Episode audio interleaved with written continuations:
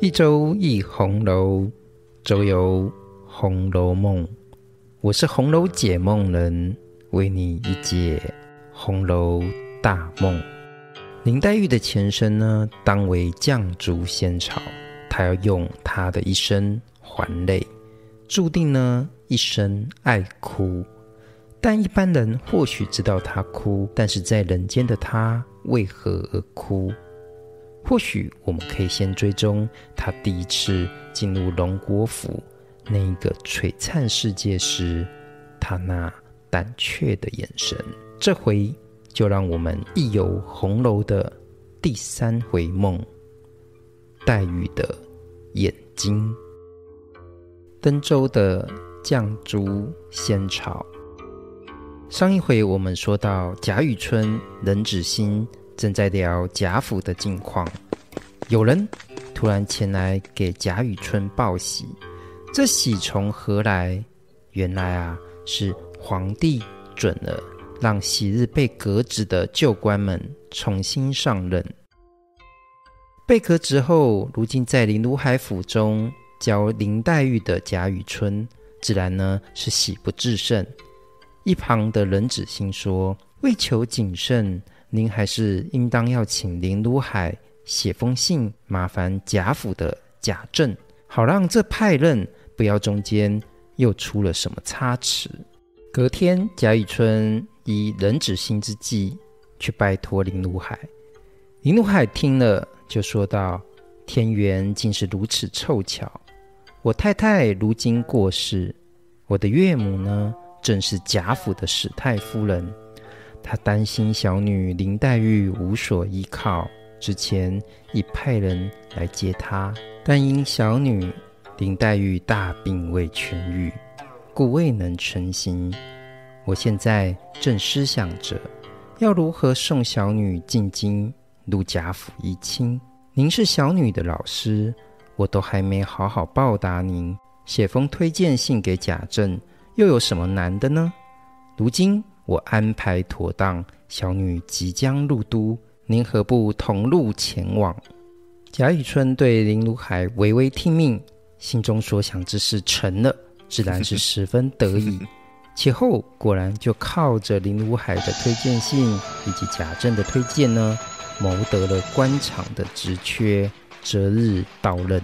那又是第四话的故事了，在此。且容我红楼解梦人先行按下，还是让我们先专心看林黛玉以及她楚楚胆怯所见的贾府荣华。林黛玉身体才刚刚从丧母的大痛当中稍稍痊愈，其实她内心里并不想离开她的父亲，但外祖母贾母呢，不断地执意请自己入贾府。况且自己的父亲林如海还这么说道：“我已经年将半百，也不想再续弦。你多病，年幼极小，上无亲母教养，下无姐妹扶持。如今去依傍贾府外祖母，或许才是最好的安排。中国古代的男女长幼自有分际。”林黛玉自然不能期待父亲林如海能父代母职。想想，或许贾府的贾母确实能提供一个女孩闯过青春期这趟冒险的环境。对，在这里我是说，或许。林黛玉于是洒泪拜别老父亲，登舟而去。金玉满堂，有形单。影之。经过一番航程，林黛玉才一下船登岸，马上就有荣国府的轿夫来接。林黛玉曾听母亲说过，外祖母家荣华富贵，非是一般人家。而林黛玉近日所见的这几个，还只是三等的仆妇，他们的吃穿用度就已是不凡了。何况今天自己就要只身一人，亲身进入贾府，林黛玉因此步步留心，时时在意，不多说一句话，不多行一步路，怕自己呢被别人耻笑了去。在这里，我们看到拜别父亲，几乎已经形同孤女的林黛玉，现在必须坚强自我的一面。然而，这在将来其实呢，也成为了她在情感路上一个非常沉重的包袱。林黛玉即将要开始看见贾府了，她上了轿，进了城。从纱窗向外瞧了一瞧，皆是繁华人烟之鼎盛，自远非别处可比。毗邻的宁国府跟荣国府正坐落其间。载着林黛玉的轿子进入了荣国府，居然还得走一射之地。所谓的一射之地呢，也就是射出的一箭所能够达到的距离，大约是两百公尺左右。而这才只到了荣国府的前头而已。待到要转弯之处呢，轿夫歇了轿，换荣国府内的仆人来抬轿子，一直到一个垂花门处才落下。众婆子上前打起轿帘，扶林黛玉下了轿。林黛玉扶着婆子的手进了垂花门，又是游廊，又是穿堂，又是屏风，又是厅房。才到了正房大院，正房大院两旁又是穿山游廊厢房，自然是不在话下。不过各位朋友可不要忘了，上一回冷子兴才冷言冷语地讲出贾府金玉其外，败絮其中的事实。在这里，林黛玉以她心里的形单影只。其实呢，也正反显出贾府金玉其外的风景。那么败絮呢，就请由我这个红楼解梦人慢慢带大家一丝一缕的从后面的《红楼梦》情节一一领略。贾母的拥抱，荣国府的正房大院台阶上，现在正坐着几个穿红着绿的丫头。一见迎着林黛玉的一行人，便笑迎上来道：“刚才老太太还在关心呢，可巧就来了。”黛玉方进房，只见两个人扶着鬓发如银的贾母迎了上来。林黛玉知道这就是外祖母了，正欲下拜，早被贾母抱住，拥入怀中，喊着。心肝儿肉，大哭了起来。当下势力之人无不落泪，林黛玉也哭个不休，大伙哭成了一团。《红楼梦》虽然谈情，但是不是在空中楼台虚无缥缈的谈，而是在繁复的人我关系当中去谈。这包括了亲属、阶级以及权力的关系，而贾母。现在呢，正是整部《红楼梦》当中伦理伦常的核心。对任何的事物，其实她都有着最后判断的权利。贾母不断地督促林如海送林黛玉入贾府，她这段初见林黛玉时的拥抱跟哭泣，又如此的情深意切。也正是贾母这一份周遭人无不感同身受的对林黛玉真情的举止。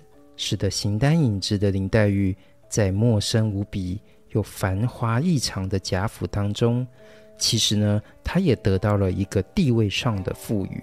所以各位朋友，请看，当贾母请仆人唤还在上学的迎春、探春、惜春的时候，曹雪芹又费了些笔墨，这样写道。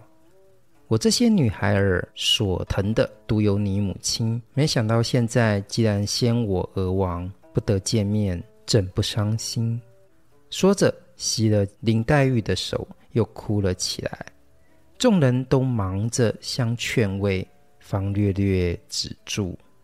所以，孤独的林黛玉要来贾府以真情还泪，但贾母也有着真情的泪水浇灌林黛玉。这个泪人儿，华丽干练王熙凤。林黛玉看贾府，贾府之人自然也看着林黛玉。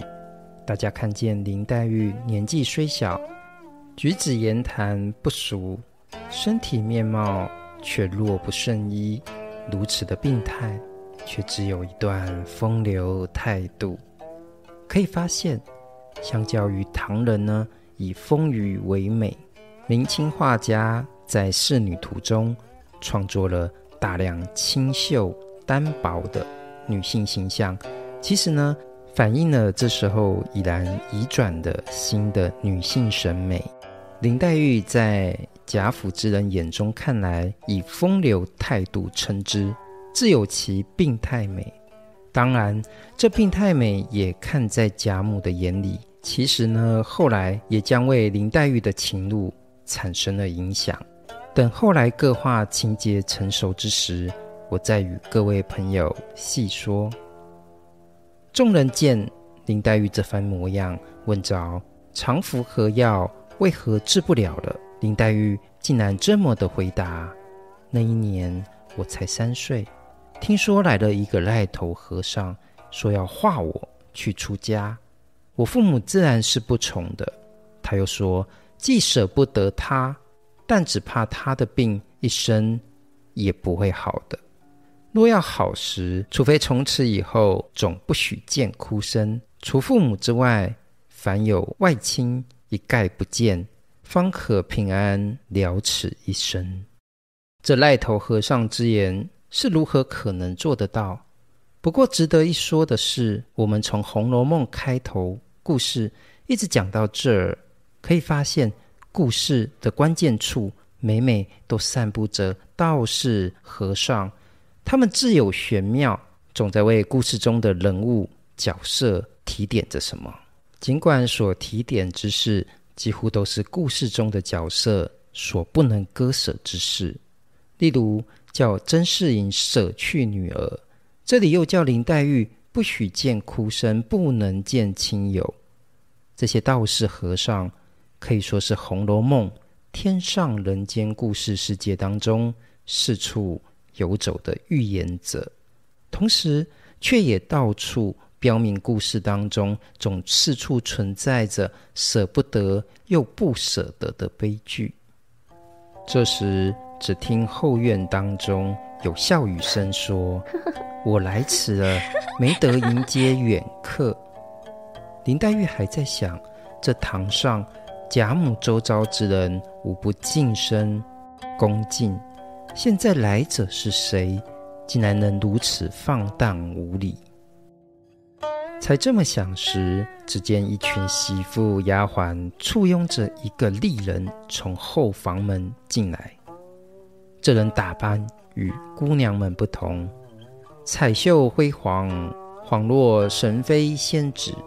一双丹凤三角眼，两弯柳叶吊梢眉。身量苗条，体格风骚，粉面含春微不露，单唇微启笑先闻。来人不是别人，正是王熙凤，荣国府荣国公贾赦之子贾琏的妻子。《红楼梦》读到这里，这是曹雪芹这么用华丽细描的工笔方式去形容。一个女人的样貌，再加上第二话时，我为各位朋友提到，曹雪芹对王熙凤的铺陈伏笔，都可以看到曹雪芹对王熙凤这个角色的异常看重。我们来细看，单唇未启笑先闻，这是说王熙凤的面容带着笑意，但是粉面含春微不露。这个微不露呢，则赋予了这个美女个性上的刚。王熙凤不是传统温柔概念的美人，她有她的干练之处。王熙凤的性格，终究让她在贾府当中有不凡的地位。贾母把王熙凤的干练、烈性子，用一个称号就说得明白，那就是凤辣子，呛辣得很。林黛玉之前虽不认识凤辣子王熙凤，但是她记得母亲跟她说过，大舅贾赦之子贾琏娶的呢就是二舅母王氏的内侄女，自幼呢贾充男儿教养，学名叫做王熙凤。于是他赶紧向王熙凤问安。这王熙凤吸着林黛玉的手，上下细细的打量一番，便能送至贾母身边坐下了，笑道：“天下真有这样标致的人儿，我今日才总算看见了。况且这通身的气派，竟不像老祖宗的外孙女儿，竟是如此嫡亲的孙女儿似的。怨不得老祖宗天天嘴里心里放不下。”只可惜我这妹妹这么命苦，怎么姑妈偏就去世了呢？说着，便用手帕拭泪。王熙凤在这里，我们就能够看到她凤辣子的手腕。她知道贾母是真心的，日日思念着林黛玉。林黛玉现在确实是在贾母心中有着重要的地位，她自然顺着贾母。表达对初次见面的林黛玉的亲切以及热络，王熙凤利落得很，立刻开始吩咐仆人张罗起林黛玉的吃住穿衣，这是家中事务安排权力的展现。相对于现在同在堂中的女性长辈，比如说贾赦之妻邢氏、贾政之妻王氏，他的举止安排都显得非常的突出。确实是现下贾府当中操持行政家务的领导人。问諭、衰諭。依礼节，贾母吩咐林黛玉去见两个舅舅贾赦与贾政。贾府如此的辽阔，里头呢都还得搭车。林黛玉拜见舅舅贾政之时，贾政不在，只有王夫人在。王夫人应说：“你舅舅今日斋戒去了，再见吧。只是有一句话，我要嘱咐你：你三个姐妹迎春、探春与惜春，人道都极好，以后就一起念书、认字、学针线，或是说说玩笑话。但我就只一件事情不放心，我有一个孽根祸胎。”是家里的混世魔王，今日应往庙里还愿去，尚未回来。晚上你看见了就知道了。你以后就不要理睬他，你这些姐姐妹妹都是不敢沾惹他的。初入贾府的林黛玉自然是一一答应。他知道这个混世魔王指的不是别人，正是贾宝玉。在这里。就如同王熙凤出场一般，贾宝玉也是透过一次次的侧写来带，让我们期待着贾宝玉出场亮相的模样。当日晚宴，林黛玉第一次跟贾府亲人一同用膳，我们在这里也可以看到了她谨小慎微的孤女模样。偌大的贾府用宴，加上服侍的丫鬟众多，一餐下来，居然都是安安静静的。这自然是贾府的家规了。林黛玉一同吉兰用餐完毕，这时各有贾府的丫鬟奉上茶来。但林黛玉家中用饭过后是要过些时候才用茶的，如此才不伤脾胃。但现在自己所处的贾府究竟不是自己的家啊！林黛玉默默地接过了茶。贾母才与林黛玉闲谈念书之事的时候，一语未了，只听外面一阵脚步声响起，丫鬟进来报道：“宝玉来了。”林黛玉还在心想宝玉会是什么模样的时候，便走进了一个青年公子，头戴紫金冠与二龙戏珠金抹儿，身穿金蝶大红箭袖，面若中秋之月，色如春晓之花，鬓若刀裁，眉如墨画，鼻如悬胆，睛若秋波。虽怒时而似笑，称是却还有情。而他脖子上戴的正是一块美玉。林黛玉一见贾宝玉，心里便大吃一惊，思想道：“好生奇怪，我好像在哪见过他，何等眼熟。”贾宝玉向贾母请安，贾母命贾宝玉去跟母亲王夫人问安。贾宝玉转身即去，一会儿穿着便装回来，但身上不变的，能带着那美玉。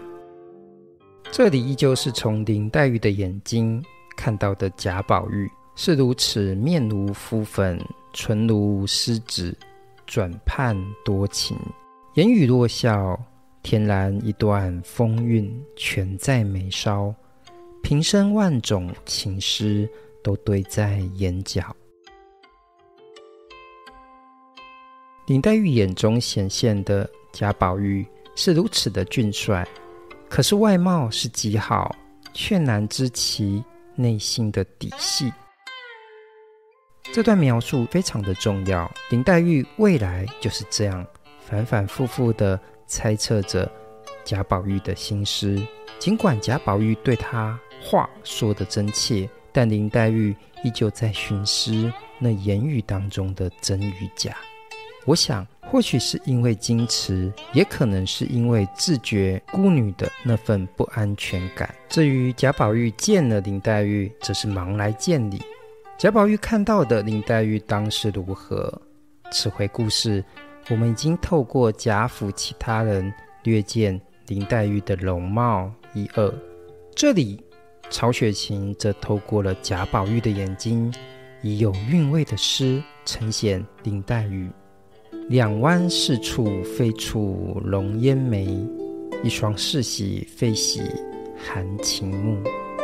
太生两燕之愁，娇惜一生之病。泪光点点娇喘微微，娴静似娇花照水，行动如弱柳扶风。心较比干多一窍。病如西子胜三分。这首诗以西施捧心为典故，写了林黛玉的愁与娇、弱与病以及多心思。明白的譬喻，林黛玉还胜过西子，也就是先秦的绝世美人西施三分。曹雪芹如此以一首诗。完成了贾宝玉眼中所见林黛玉的美貌风流，其实也同时说明了在贾宝玉的眼中，林黛玉就像一首诗一般美，但也充满着隐喻。贾府是贾宝玉的家，他自在地跟林黛玉打招呼，但说出的话竟也如此耐人寻味。宝玉看罢，笑道：“这个妹妹。”我曾见过的。一旁的贾母则说：“又胡说了，你何曾见过？”宝玉笑道：“虽没见过，却看着面善，心里倒像是旧相认识，恍若远别又重逢的一般。”林黛玉跟贾宝玉镜像一般，心里都觉得见过对方。当然，从《红楼梦》第一话听故事。到这里的我们都知道，荣国府现下此刻是过往太虚幻境神瑛侍者与绛珠仙草的人间重逢。正是这份镜子一般的熟悉。贾宝玉问林黛玉：“你可有玉没有？”一旁众人自然都不解。林黛玉呢，果如我前面所解梦一般，先又是猜想到。因他有玉，所以才问我的。然后回答：“我没有玉。你那玉如此珍贵，又岂是人人能皆有？”情痴情种的贾宝玉一听，登时发作起狂病来，从脖子摘下那玉，狠命地朝地上摔去，骂道：“什么罕物！人的高下不是，还说灵不灵呢？我也不要这劳身子。”吓得众人一拥而上，争去石玉。贾母急得搂了宝玉，贾宝玉满面泪痕，哭道：“家里的姐姐妹妹都没有，单我有。我说没趣儿，如今来了这个神仙似的妹妹也没有，可知这不是个好东西。贾母特别疼爱贾宝玉，或许因为她娴玉而生，如此不凡。但这里我们可以看到，贾宝玉却不认为娴玉而生有哪里不凡之处。为了寻求女儿们以及情感的认同，他是可以轻易舍弃一切。他人所认为珍贵的事物，包括这块宝玉，以及依此宝玉而成的自己的名字，甚至是自己的姓氏所涵括的贾府荣华。林黛玉来贾府的第一天就如此情节高潮起伏，而这一天也结束在林黛玉眼睛的泪水。晚上，林黛玉在贾母安排的住处，她想到。贾宝玉因刚来贾府的自己，就惹出了狂病，摔了玉。若摔了那玉，岂不是因我之过了？不禁落下了泪水。这时，服侍贾宝玉最重要的丫鬟袭人，看林黛玉还不歇息，就前来关心。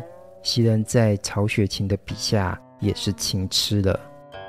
服侍贾母时，心中只有贾母；如今跟了宝玉。心中又只有宝玉了，只因宝玉性情乖僻，每每归谏，见宝玉不听，心中着实忧郁。袭人尽管心中只有宝玉，但她的身份让她也只能照料贾宝玉的赎身，更像是一个贴身的保姆。宝玉真的是性情乖僻，或者是所谓的混世魔王吗？我觉得这是从儒家的君子中和的姿态去凝视贾宝玉所得到的结果。如果换成道家的角度看，那么儒者的君子的那一种任重而道远，又何尝不是充满着执着以及负担呢？袭人不能够理解贾宝玉这样精神情感的追求，自然他也不能够去理解贾宝玉相仿佛的。林黛玉，袭人只能如此安慰林黛玉：“姑娘，你快别这么样的，将来只怕比这更奇怪的笑话还有呢。若为他这种形状，你多心伤感，只怕你还伤感不了呢。快别多心，快别多心。”这句话，曹雪芹写得如此的耐人寻味。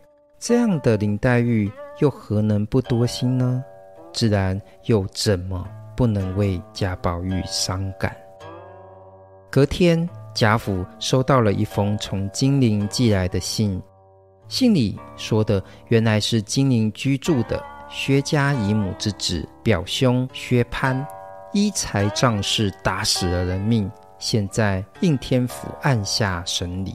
这当然是世俗之事。接在《红楼梦》第三话，这林黛玉的眼睛、贾宝玉问玉、摔玉这样故事的尾声，一方面自然体现了《红楼梦》的故事正是在世俗与纯真交互的轮转当中推进着故事，从极为污浊的世俗的争夺，反衬出追求真情者的纯真。